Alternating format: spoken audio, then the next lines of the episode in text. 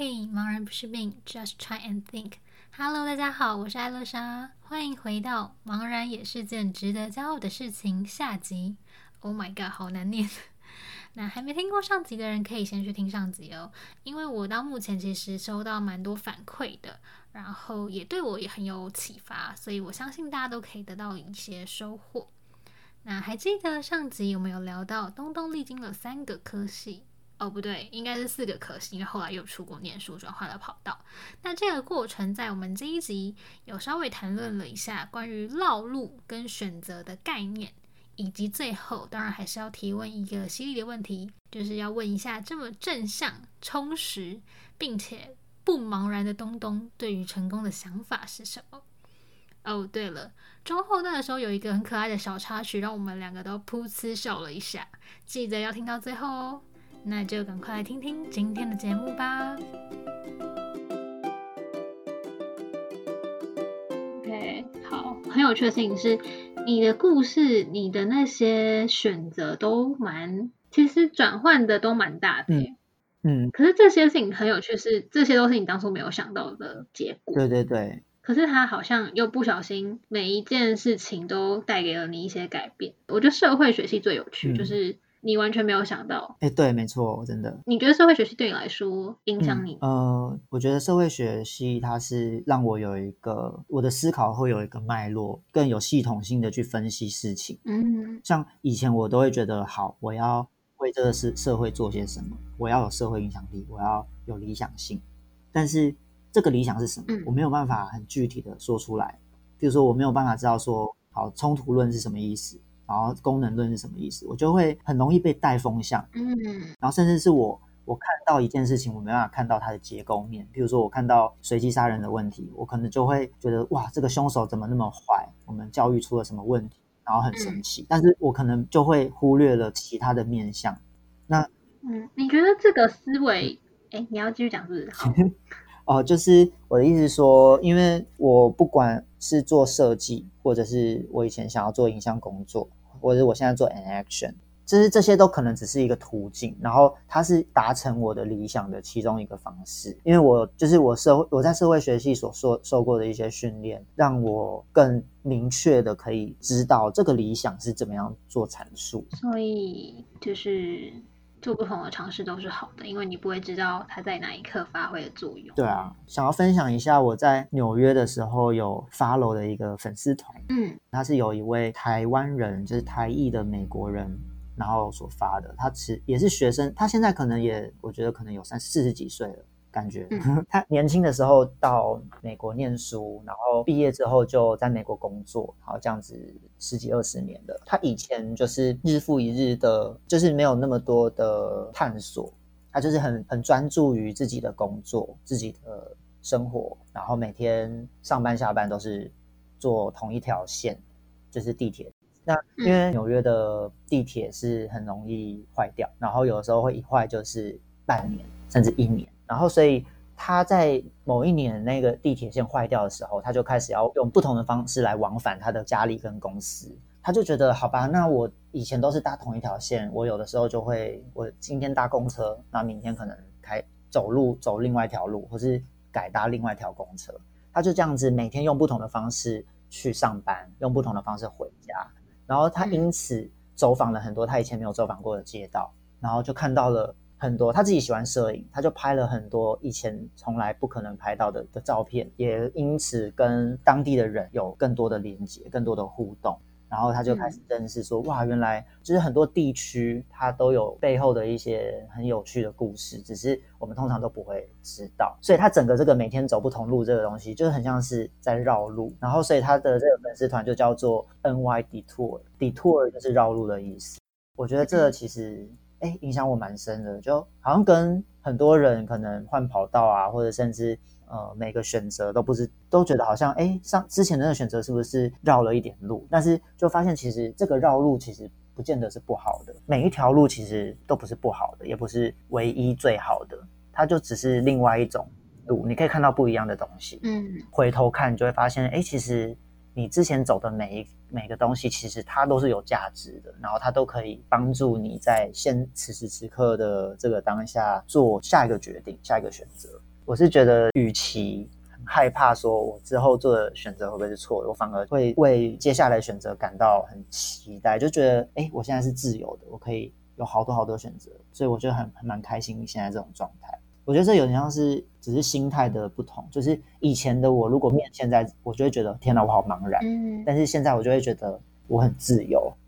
我觉得很棒哎，就是以自由来看待，其实你是有很多选择的，而不是天哪，我好多选择，我不知道我要做什么。对啊，我觉得这也是我这么多年才终于 看开的东西。我觉得看，但是在台湾真的比较难啊，就是大家还是很容易有包袱。对啊，在台湾真的会有很多是，就是哎，三十岁嘞，那那你你现在有有男女朋友吗？或者是你现在有要结婚吗？什么这种的，或者。很多台湾好多，就是哦，对啊，那我我分享一下，我最近就前阵子啊，逛成品的时候有看到一些书，我觉得很妙。好，就是大家好像对于成功的概念好像非常的狭隘，尤其是整个台湾社会的氛围，就是让你觉得好像成功很重要，嗯、然后我还没成功就觉得嗯好焦虑，我要我要赶快成功。对，然后。像我前阵子在书店啊，我就看到有一本畅销书，他就说，嗯，你要么出众，要么出局。我就觉得哇，好重哦。那我我我现在我有出众吗？好像好像还没啊。那我出局了吗？然后接下来我就看到另外一本书，他说，嗯，三十岁以前你还有多少成功的机会？我就妈呀，我现在已经三十，不知道没有啦，我现在三十二。我觉得 我现在三十二了，我还没成功，那我是该该死这样。对，然后后来我就看到另外一本书，好像比较安慰的，就是说，嗯，大器可以完成。OK OK，松了一口气，但是必须要是我是大器才可以哦，就是说我我以后还是要成功哦。那么好笑，不过我我真的觉得可能像你刚才说的，在台湾比较难。呃，我去美国念书的时候，有时候放假我就会去别的地方旅游，然后就会。认识各种世界各地的人，那我发现，尤其是欧洲人，他们就比较没有台湾这种就是年龄的这种概念。他们很多人是呃，可能工作了八年之后，哎，存到一点钱了，他就接下来就辞职一整年，一整年就跟他的老婆或者是跟他的女朋友，然后环游世界，然后钱花了差不多快光的时候，再继续开始工作。对，然后。在台湾可能就会觉得说，哎，那这样子我的职场要怎么样延续？那你下一份工作，他们问说你这一年都在干嘛？你说哦，都在玩，那这样怎么办？嗯，就是台湾人可能会有很多很多的框架，去觉得说我好像我要成熟一点，我不能那么爱玩，我都已经三十岁了之类的，就很多这种不，我是觉得是不必要的制约，对自己的制约。嗯，哎，你看，我很想讲一个故事，但是关系好像没有那么大。哦 就是，就我之前去欧洲的时候，然后反正我就参加了一个 local tour，我那时候就是有呃有两个好像是阿尔及利亚的夫妻，然后旁边有两个是美国的。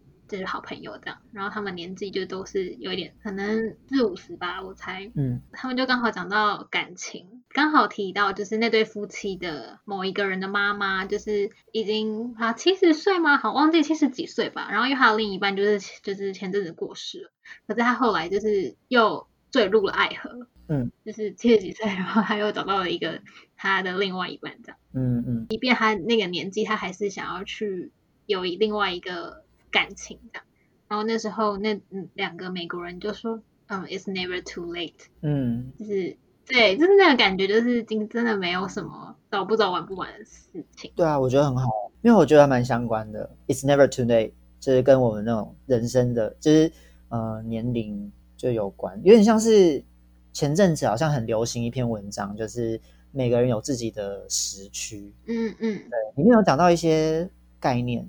譬如说，他会说，奥巴马他五十五岁就退休了嘛，然后但是川普他到了七十岁才开始当总统，或者是有人好像是二十五岁就当上 CEO，但是五十岁就去世了，然后有时有些人他可能五十岁才当上 CEO，然后活到九十岁之类的，嗯、对，所以对啊，其实就是他的最主要是就是说不要跟别人比较，然后 it's never too late，对，更何况我们可能。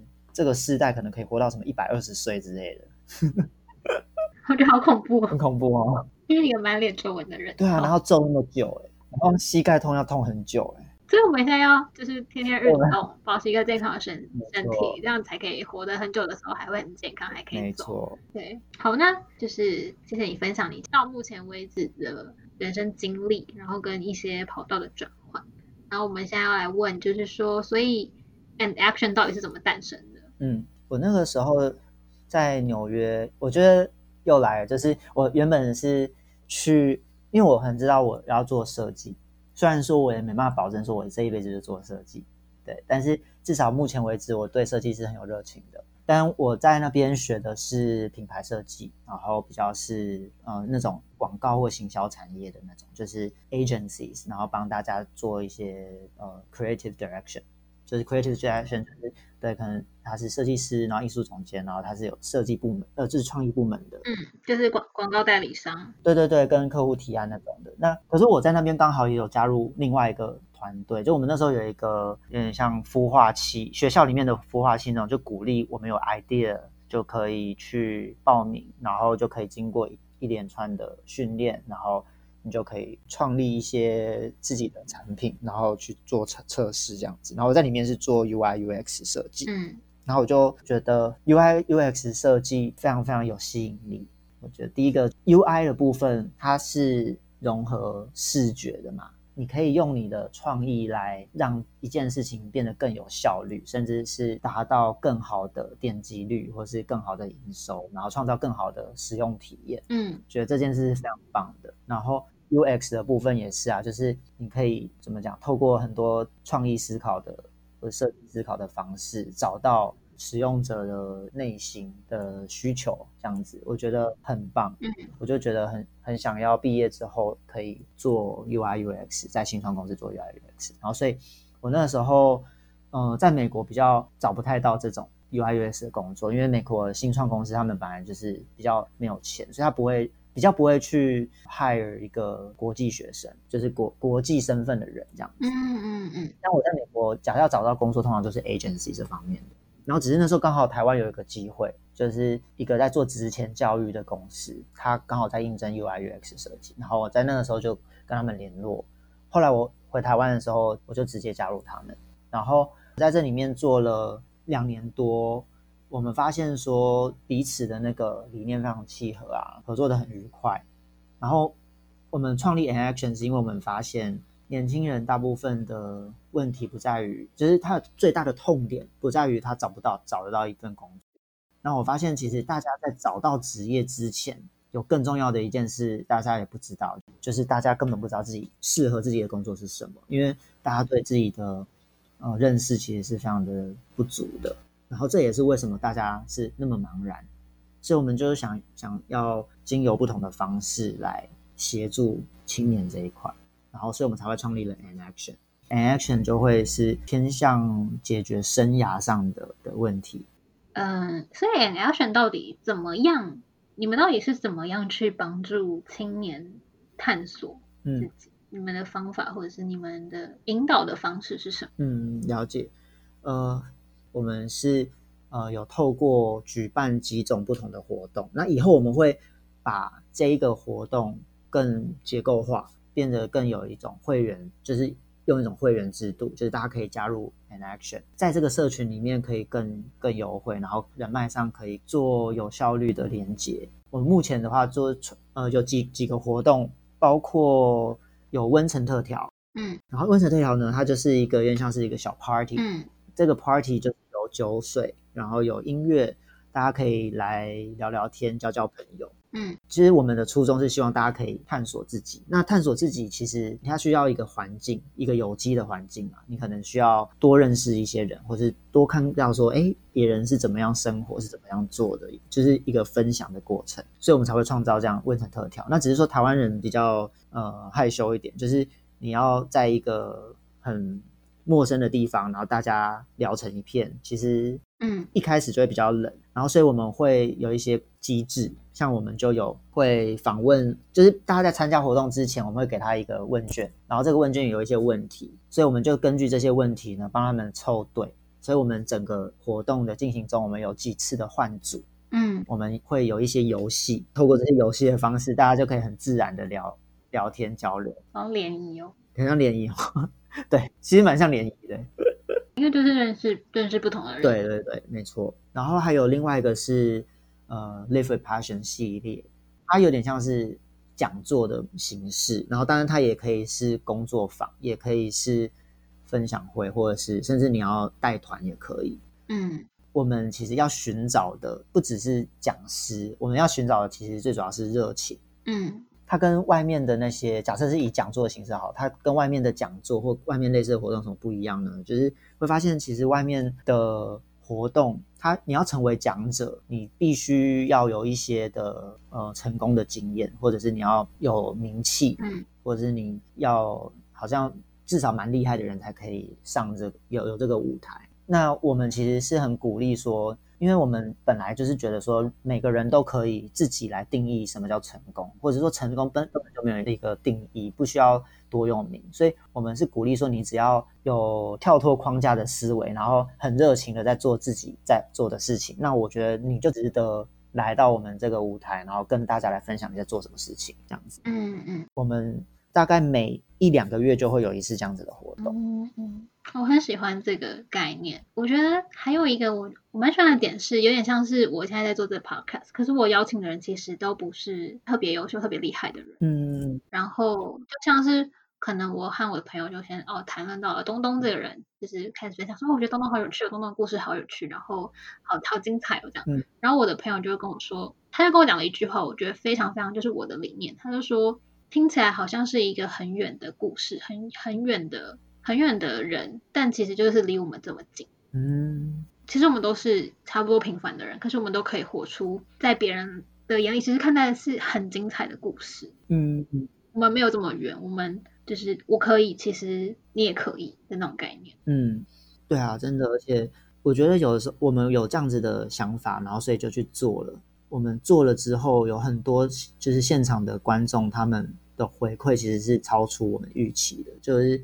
很多人是很感动，然后觉得哇，就是谢谢你，嗯，来让我听某一种讲，每一次某一次的讲座，然后甚至还有讲者，那么他分享之前，他都觉得说，啊，我我真的可以讲吗？就是他很紧张，然后很没自信，但是因为他是自己切身的人生经历，嗯，然后所以他整场讲座，我真的觉得是哇，怎么讲？第一个，他的台风很好，口条非常的好，但他自己不知道。然后再包括他非常感人肺腑的故事，所以整场很多人都在，就是都流泪了。结束的时候，他就说，他就非常非常谢谢我们说，说谢谢你给我这样的机会，让我知道说原来我的故事是可以影响这么多人的。嗯，真的，其实大家都有自己很棒的故事可以分享。我觉得 Alessa，你你创立这个茫然不是病这个平台，其实也是，嗯。我就是觉得，哎，好像跟我们的理念非常的契合。嗯，那你要不要来当我们的 Live Passion 的讲者？对，其实你说你要对我的频道也邀请我，然后我只能说要。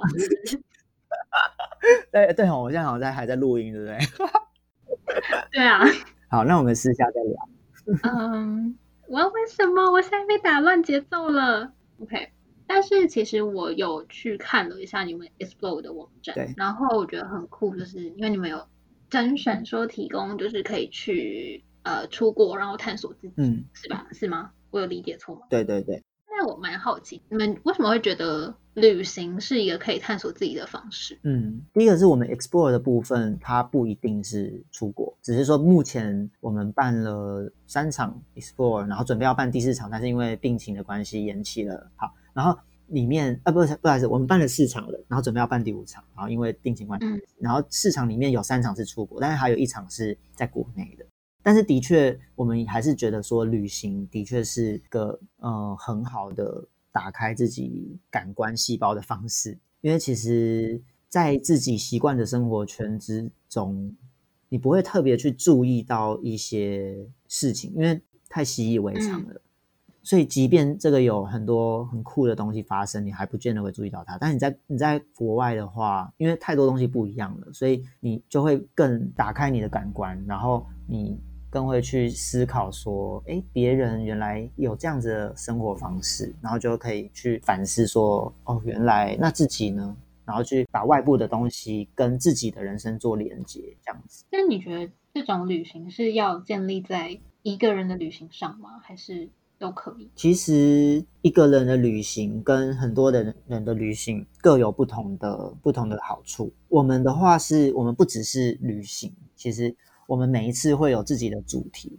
举例来说，我们有一次的 Explore 是去石卷，石卷是在三一一海啸发生的时候非常被重创的一个小渔村。嗯那一届的，就是那一次的主题叫做“重生的力量”。因为这个小渔村虽然在二零一一年的时候所有东西全部毁掉了，但是他们有很多很多的新的东西是，就是他们发生灾害之后，有很多的艺术家、设计师、年轻人跟 NGO 各种人都跑到了那个城市里面。去帮忙重建，也去想说，那我要怎么样把这个产业再重新弄起来？那我还有什么新的事情可以做？到目前为止已经好几年了，就是那个城市，其实你不会感受到它是一个伤痛的、悲伤的城市，你会觉得它是非常有活力的。然后它里面有很多很多的团队。他们的故事是非常值得让我们去研习或者去认识、去交流的。所以，这一个 Explore 十卷这个团，呃，最主要就是甄选年轻人去那边跟他们交流。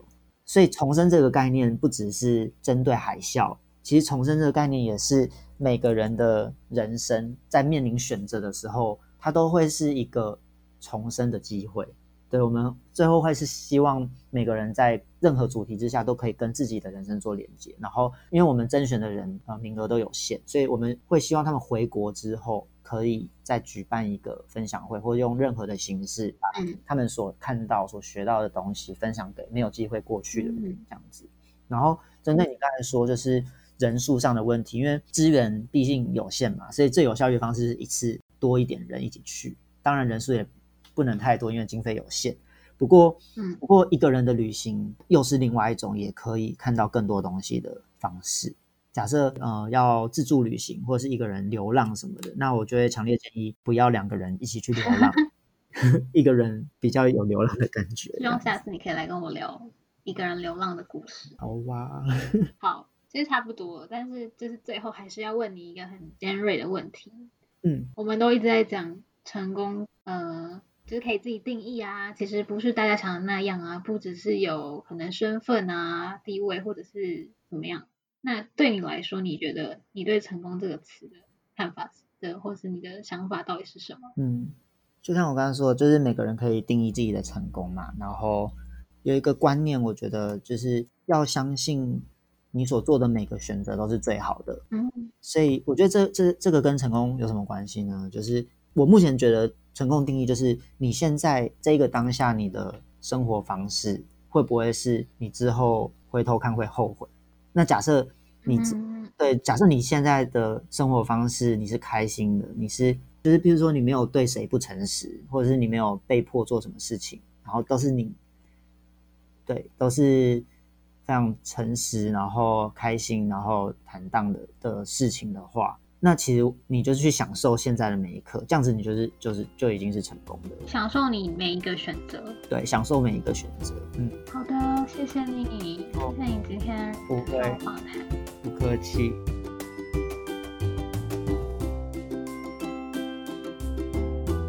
时间匆匆结束，听完了这集的分享，对于选择与成功，你有什么想法呢？我很喜欢东东提到关于重生的概念与比喻。我们在面临人生的选择时，也是一种重生的机会。要相信你所做的每个选择都是最好的。每个人都能定义成功，而东东说，当下的生活方式能够让未来的自己不后悔，享受每个选择，每个当下，那就是成功。嗯，在这边我想和大家分享一本书，叫做《媒体上升》。那其实它跟传播学比较有相关性啦，是我那念书的时候学到的。